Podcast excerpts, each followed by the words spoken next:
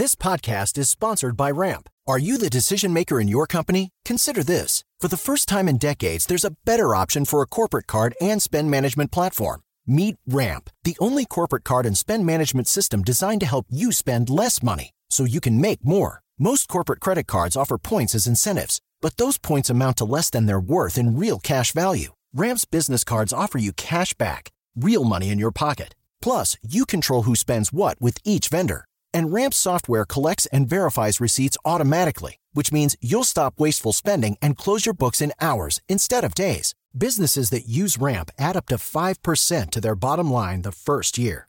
If you're a decision maker, adding Ramp could be one of the best decisions you've ever made. And now get $250 when you join Ramp for free. Just go to ramp.com slash easy. Ramp.com slash easy. R-A-M-P.com slash easy. Cards issued by Sutton Bank and Celtic Bank members of DIC terms and conditions apply. Tecnologia e seu impacto na sociedade. Digital de tudo. Digital de tudo. Com André Miceli.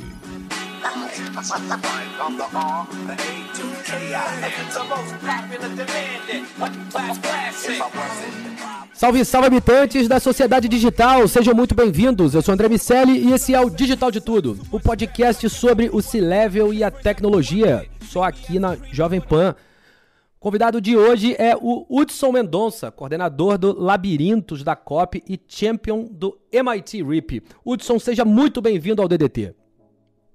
Opa, André, obrigado pelo convite. Fantástico estar aqui com você na iniciativa, poder falar um pouquinho dessa história, tecnologia, assuntos que eu sou realmente apaixonado. Conversar com um amigo é sempre mais fácil. Para completar a trinca do dia, tá aqui meu amigo, também amigo, Iago Ribeiro. Tudo bem, Laguinho? Tudo bem, sim, André. Bom estar com vocês aqui. Bom estar aqui também com o Hudson. Vamos nessa.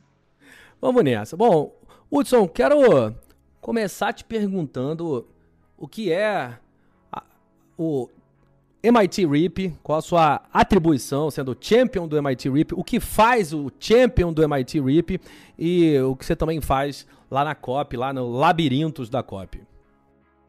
Legal, André. Acho que de certa forma, né, o que o que eu faço né, no, no âmbito como champion do, do MIT RIP é um pouco da conexão das várias pontas que o próprio programa tem.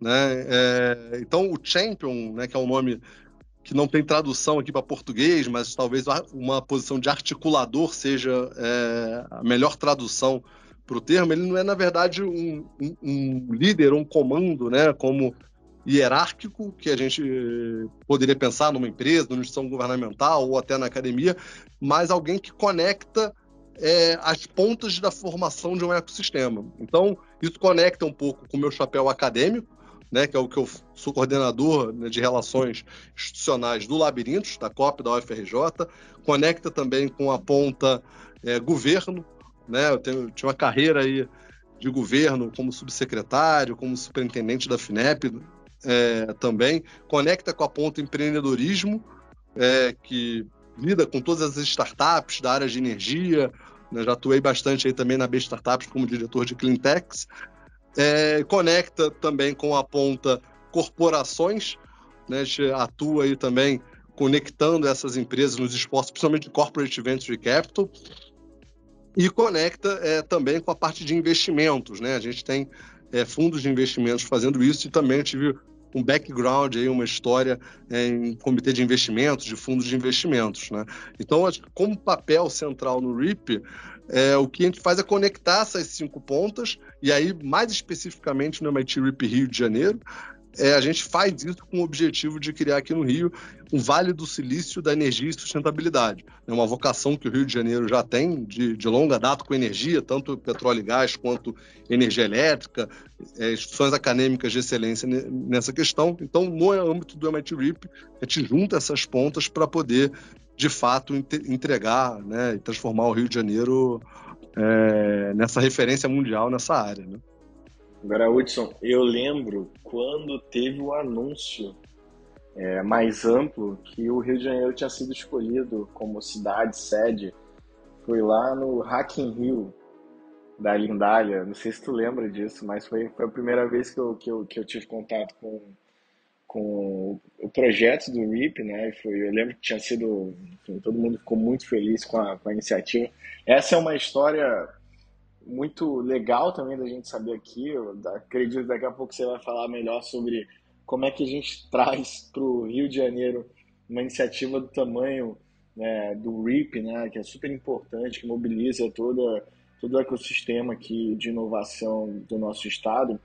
Mas eu queria voltar agora para o começo. Queria entender um pouco mais como é que você é, foi desenvolvendo a sua carreira é, para tantos esses, todos esses chapéus, vamos dizer assim, que você, essas cadeiras que você ocupou durante a sua, a sua carreira, né, tanto no lado de investidor, acadêmico, empreendedor, governo, né, e eu estou vendo aqui, pelo menos no seu LinkedIn, que você começou sua carreira como product designer. E, fala um pouco mais é, sobre esse desenho.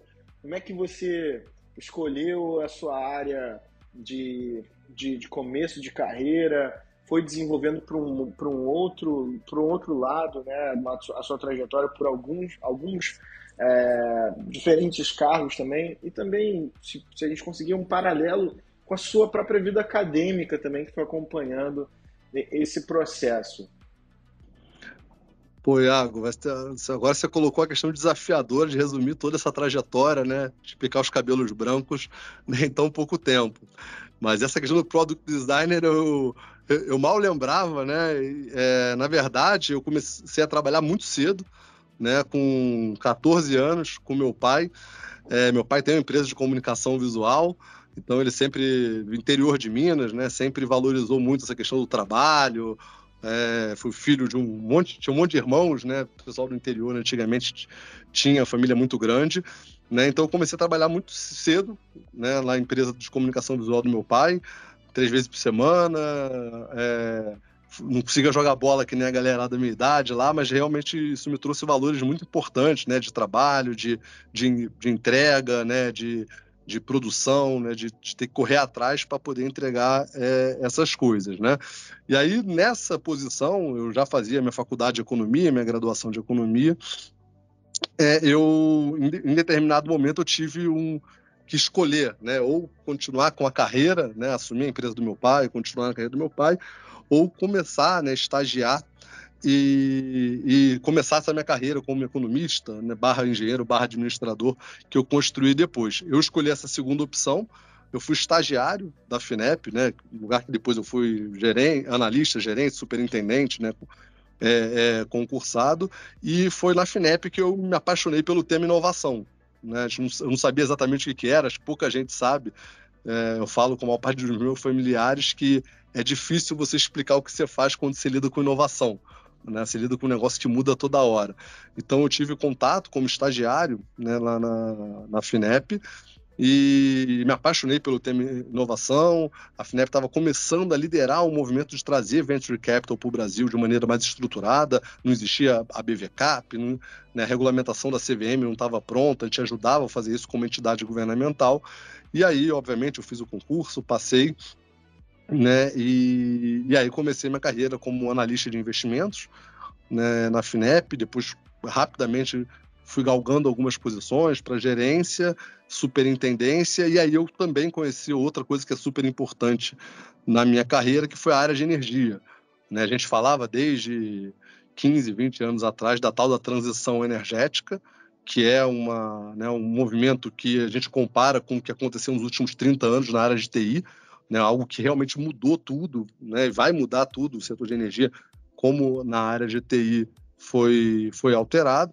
Então, eu cresci muito rapidamente, fui convidado para assumir uma posição grande no Ministério de Ciência e Tecnologia em Brasília, é, como, né, como subsecretário, secretário executivo adjunto, e aí na minha volta já, numa mudança de ciclo, eu senti falta né, de me aprofundar mais nos assuntos. Né? Eu tinha lá minha graduação na época, e aí eu dei uma pivotadinha para o lado, pro lado acadêmico. Né? Eu comecei a fazer meu mestrado. É, nessa época, foi mais. Na verdade, eu tive uma primeira tentativa né, de fazer o mestrado, só que a minha carreira não deixou, eu tive que parar no meio. Mas depois eu voltei de novo para fazer a loucura que alguns falam, de fazer mestrado e doutorado ao mesmo tempo em lugares diferentes, em áreas diferentes. Né? Eu fiz o mestrado em engenharia de produção na COP e o doutorado em administração na PUC ao mesmo tempo, né? que a PUC permitia fazer isso daí. E aí eu entrei um pouco para o lado acadêmico. Né? Então, acho que esse é um. É, é, é, fecha o ciclo né, do meu, da minha questão governo e acadêmico. Depois a gente pode falar um pouco mais dos outros chapéus. Né? E, e, uma coisa importante também, você falou lá do, do, do Hack in Rio, né? É, que quando a gente lançou né, é, aquilo lá, a gente lançou com aquele todo entusiasmo de, de ter montado o programa, de ter ganhado o programa pela primeira vez para o Brasil, né, que já tinha rodado em outras regiões do mundo, e aí veio a pandemia, mas isso é história para o próximo capítulo.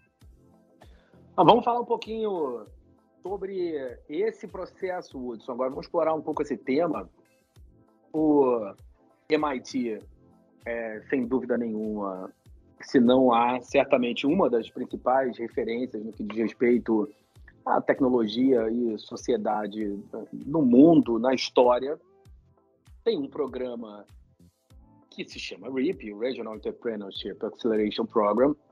A ideia é desenvolver áreas de de empreendedorismo em determinadas regiões do mundo, levando em consideração as, as afinidades, o que determinar essas determinadas áreas já têm a, a entregar e é, o Rio de Janeiro, graças a uma iniciativa que você capitaneou, ganhou essa oportunidade.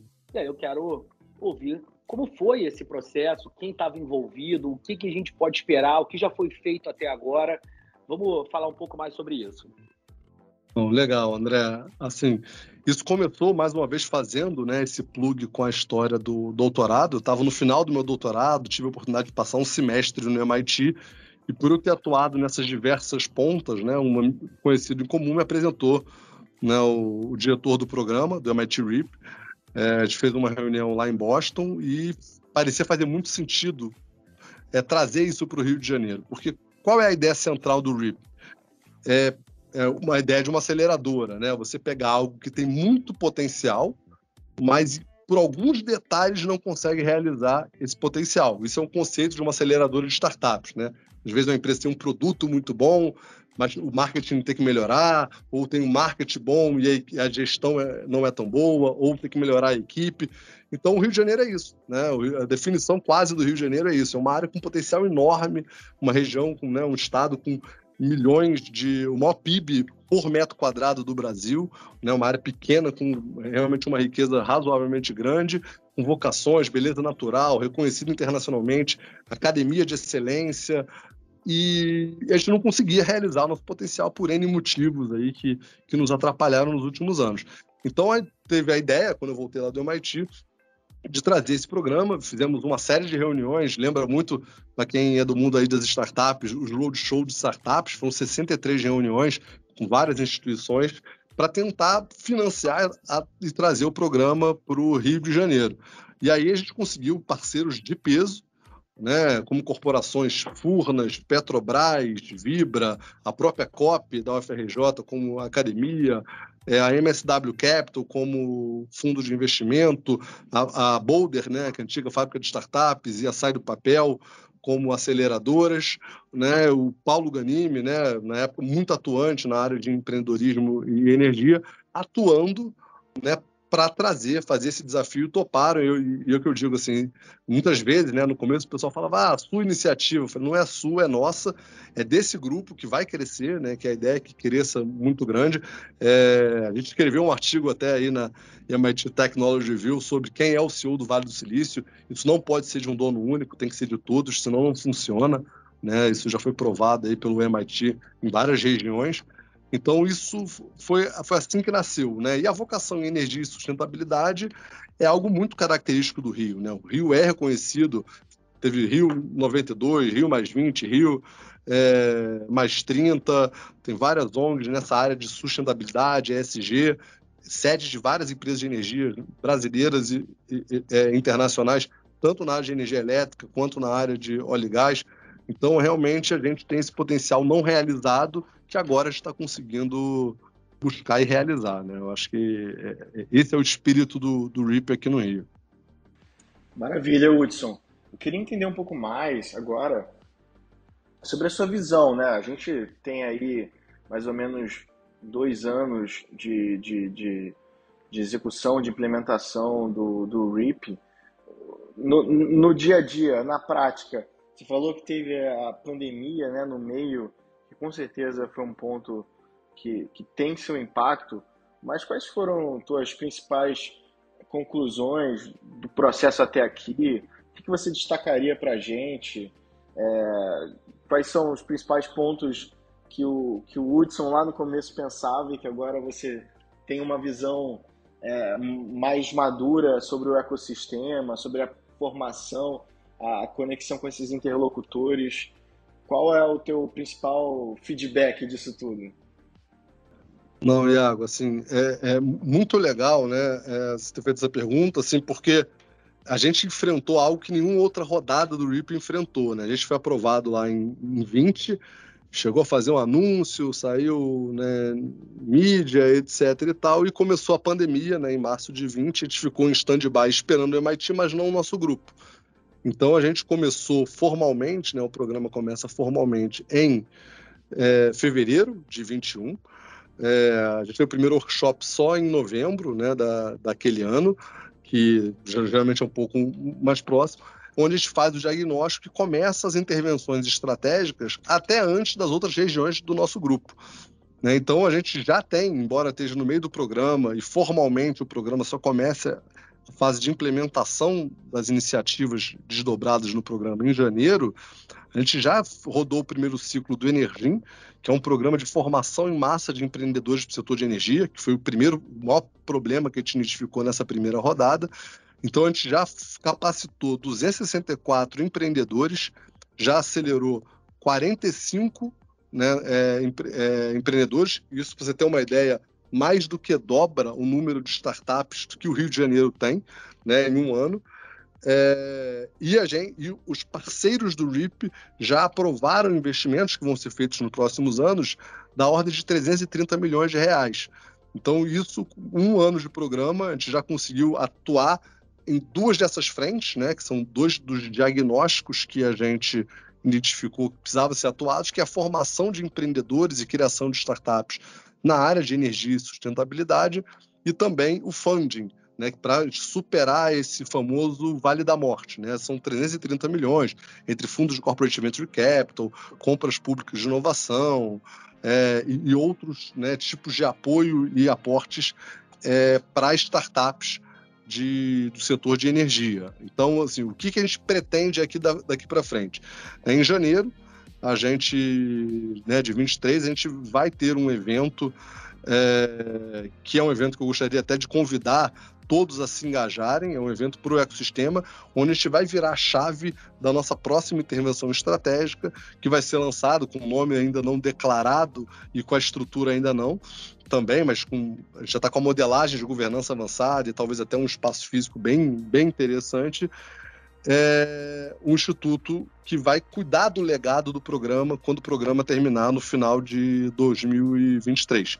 Então esse instituto ele vai ter um funding próprio, ações próprias, e a gente deve anunciar para cuidar do quê? Uma questão que o próprio MIT chama de, de governança do ecossistema, né? o que eles chamam lá de backbone organization. Então, é, é, é essa vai ser a nossa próxima entrega, o nosso próximo alvo.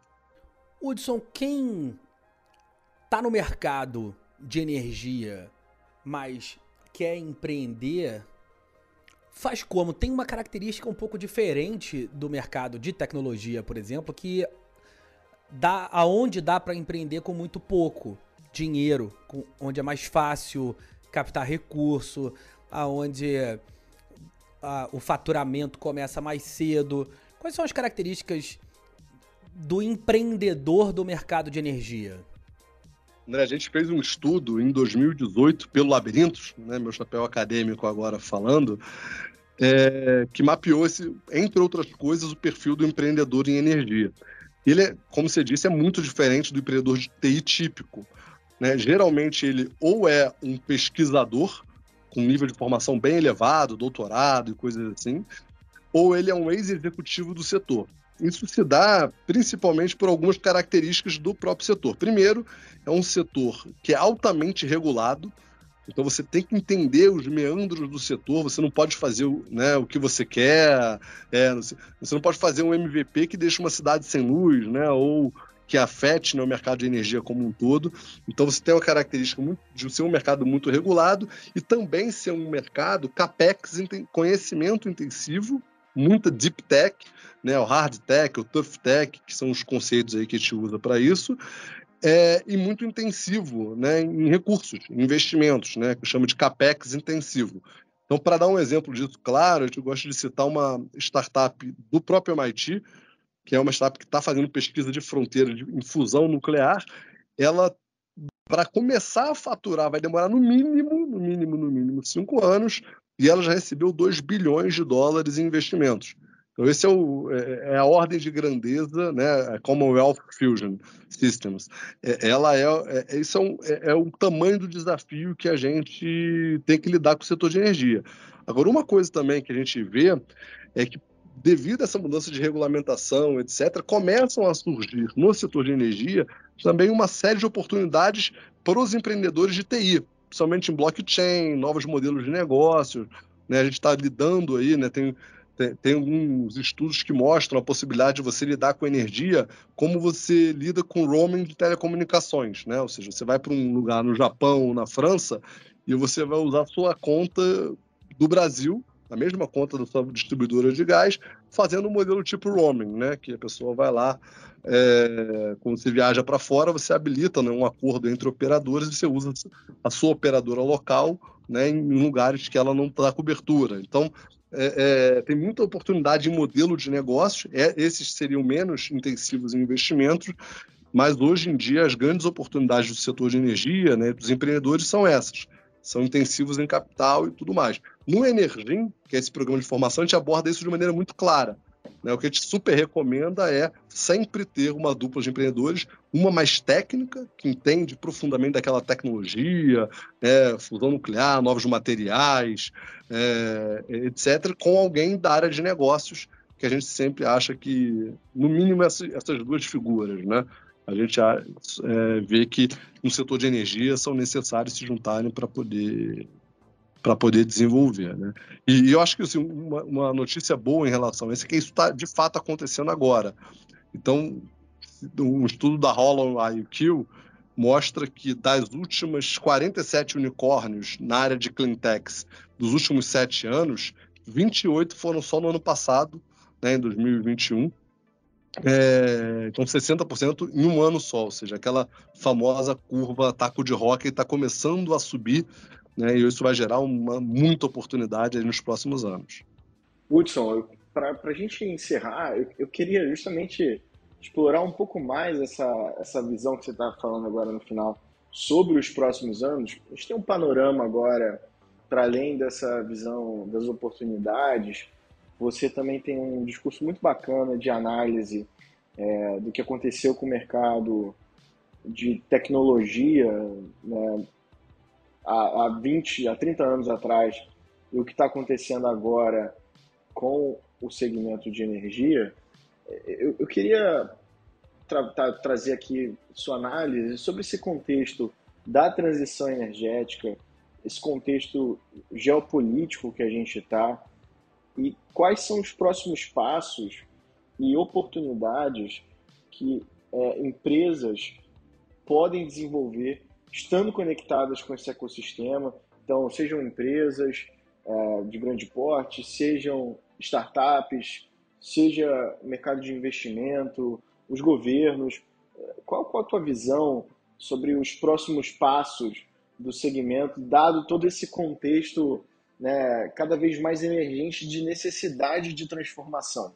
Bom, não, Iago, é, achei ótima essa sua pergunta. Essa, a gente gosta de fazer em vários fóruns né, essa comparação com o que está acontecendo com o setor de energia com o setor é, de TI há 20, 30 anos atrás. Né? Então, você teve um movimento que aconteceu no setor de TI, de TI de altos investimentos em hardware, né, época dos microchips, microeletrônica, depois uma era que as grandes empresas de software dominaram, né, passando esse, esse movimento do hardware para o software, e hoje as empresas descentralizadas aí que dominam né, boa parte das 10 empresas mais valiosas do mundo, sete são desse grupo, são as empresas plataformas, né, as empresas de internet, .com, que surgiram ali no final da década de 90, início dos anos 2000, né, todas essas empresas. Quando você compara com o setor de energia, acontece algo muito parecido. Você tem um movimento muito grande de investimento no hardware da transição energética, que é o D de descarbonização, a gente fala sempre em quatro Ds, né? descarbonização, digitalização, descentralização e democratização. E hoje você está vivendo os outros três Ds, que são exatamente a digitalização do setor de energia e a ampliação dessa perspectiva, a descentralização, então, um modelo em que você tinha grandes usinas começa a ser divididas com lugares com painéis solar distribuídos, geração de é, a partir de biogás, em unidades menores descentralizadas, usando fontes diferentes, né, hidrogênio, por exemplo, também. E, a e principalmente a democratização. Tem uma frase muito legal da carta desse ano, né, do, do CEO da BlackRock falando que as próximas né, mil unicórnios não vão ser startups que vão criar redes sociais ou mecanismos de buscas, mas vão ser startups que vão descarbonizar e democratizar essa transição energética para a maior parte da população. A gente teve a guerra da Ucrânia, isso deu uma saculejada, porque segurança energética voltou a ser o centro da discussão geopolítica global. Né? A discussão foi eh, muito por causa da questão do gás e, e, como é que a Rússia lida e com a dependência que a Europa tem dessas fontes de energia, nessa geração de energia. E aí você tem teses divergentes. Né? O próprio MIT fala muito disso. Né?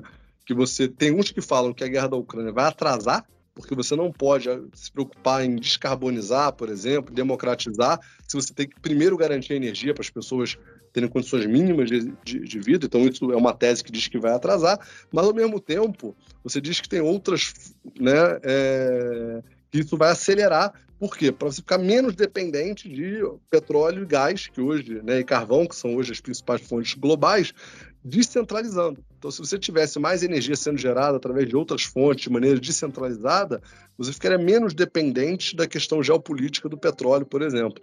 Então, essas duas teses estão brigando né, para ver como é que é, e é mais ou menos o que a gente via que acontecia no Vale do Silício no início dos anos 2000. Ou seja, você tinha uma disputa de o que, que todo mundo concordava que o futuro ia ser tal da internet, né, no início dos anos 2000, final da década de 90, mas ninguém sabia qual tese ia prevalecer. Né? A tese, inclusive, dominante foi a que não venceu, que eram os portais de conteúdo. A gente viu vários, né, as grandes empresas de internet no final da década de 90, início dos anos 2000, eram os portais de conteúdo e as redes sociais né, e, os, e, os, buscadores eram totalmente de centra, né, teses secundárias que não tinham grande potencial. Né? Então, é, é, é, é, esse que eu acho que é o cenário, né? só para ter uma referência. Né, o Google foi fundado em 98, o Facebook em 2003. Então, essa, esse período que surgem as teses dominantes da internet, que é o que está acontecendo nesse exato momento no setor de energia. Bom, teríamos papo para horas e horas, mas infelizmente nosso tempo acabou. Hudson, quero te agradecer demais. Hudson é o champion do MIT RIP e coordenador do Labirintos da COP. Hudson também escreve recorrentemente para MIT Technology Review. Dá para acompanhar essa história, dá para acompanhar o RIP lá no site da MIT Technology Review Brasil. Hudson, muito obrigado pela conversa, boa sorte nos próximos passos e que você continue influenciando diretamente o nosso ecossistema empreendedor e todo o setor de energia do Rio de Janeiro e do Brasil. André, eu que agradeço mais uma vez o convite, a oportunidade de compartilhar com a, com a audiência, né, com, com esse papo maravilhoso aí que a gente teve. É sempre muito bom estar conversando com você e vamos fazer isso junto. Esse ecossistema é nosso. É isso, meu amigo Lago Ribeiro. Até o próximo DDT. Até o próximo DDT, André. Compartilho com todo mundo aqui a dica de vocês darem cinco estrelas lá no nosso podcast, no Spotify. Isso ajuda o podcast a chegar em mais pessoas e também compartilha com seus amigos, com seus colegas de trabalho. Tenho certeza que eles vão gostar.